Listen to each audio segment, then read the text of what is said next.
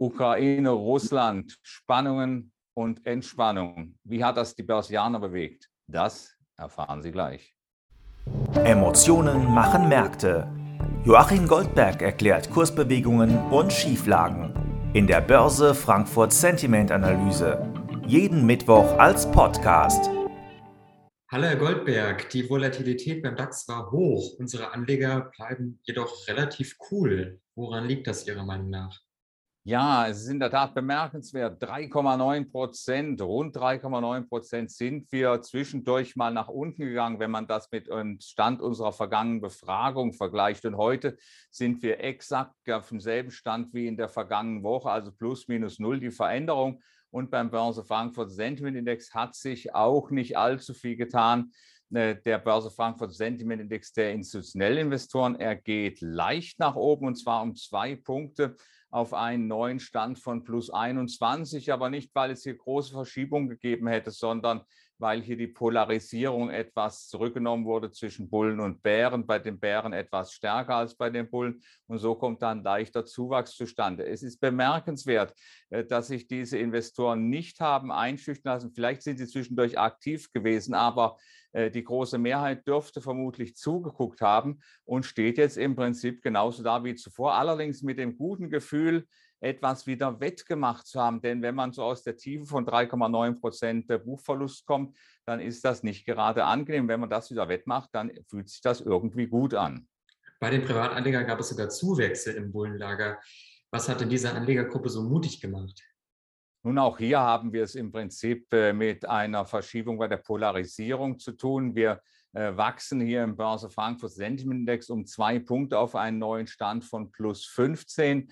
Äh, tatsächlich haben die Bullen etwas stärker zugenommen als die Bären. Die kommen aus dem Lager der Neutralen. Das heißt also, hier hat genau die umgekehrte Entwicklung stattgefunden im Vergleich zu den institutionellen Investoren. Aber es geht hier um kleine Bewegungen. Und deswegen ist es auch hier bemerkenswert, dass es hier kaum Reaktionen gab auf dem Weg nach unten. Jetzt hat man wieder alles aufgeholt und äh, schwierig wird das im Prinzip für die Pessimisten, äh, denn für die muss sich das anfühlen, dass sie erst vorne gelegen haben und dann hat man das, wenn man im Wochenvergleich den DAX-Stand sich anguckt, dann haben sie im Prinzip wieder alles weggenommen bekommen, was sie buchmäßig verdient hatten und das fühlt sich eben nicht so gut an wie bei den Optimisten, obwohl unterm Strich die Kursveränderung eins zu eins unverändert ist. Während letzte Woche noch die Zinsängste die Märkte verängstigt haben, waren es diese Woche die Kriegsängste. Äh, würden Sie denn zustimmen, diesem Sprichwort, politische Börsen haben kurze Beine?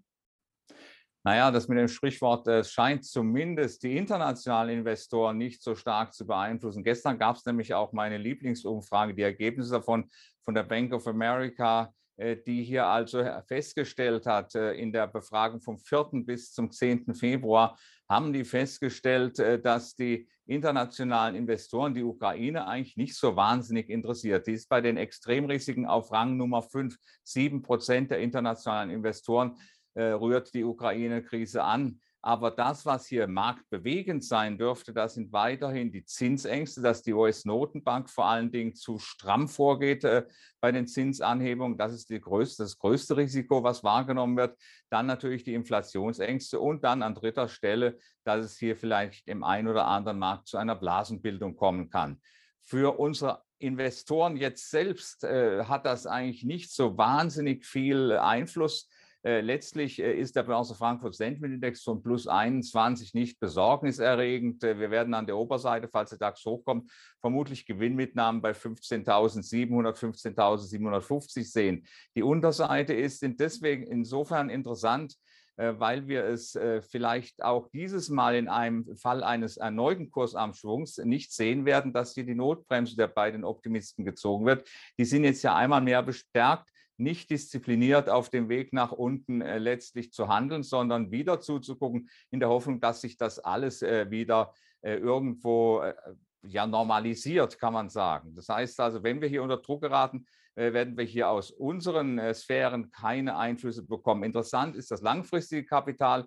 Und das langfristige Kapital ist letztlich, und das zeigt die BOFA-Umfrage, die Bank of America-Umfrage, Abermals, äh, sie sind nach wie vor den europäischen Aktien wohlgesonnen. In Aktien der Eurozone gab nämlich 30 Prozent der Fondsmanager an, übergewichtet zu sein.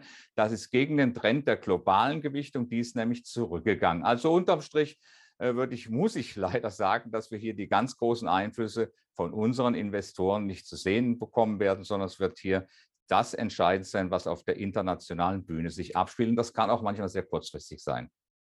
Danke für Ihre Einschätzung, Herr Goldberg, und bis nächste Woche. Gerne. Die Börse Frankfurt Sentiment Analyse. Jeden Mittwoch als Podcast. Zum Abonnieren fast überall, wo es Podcasts gibt.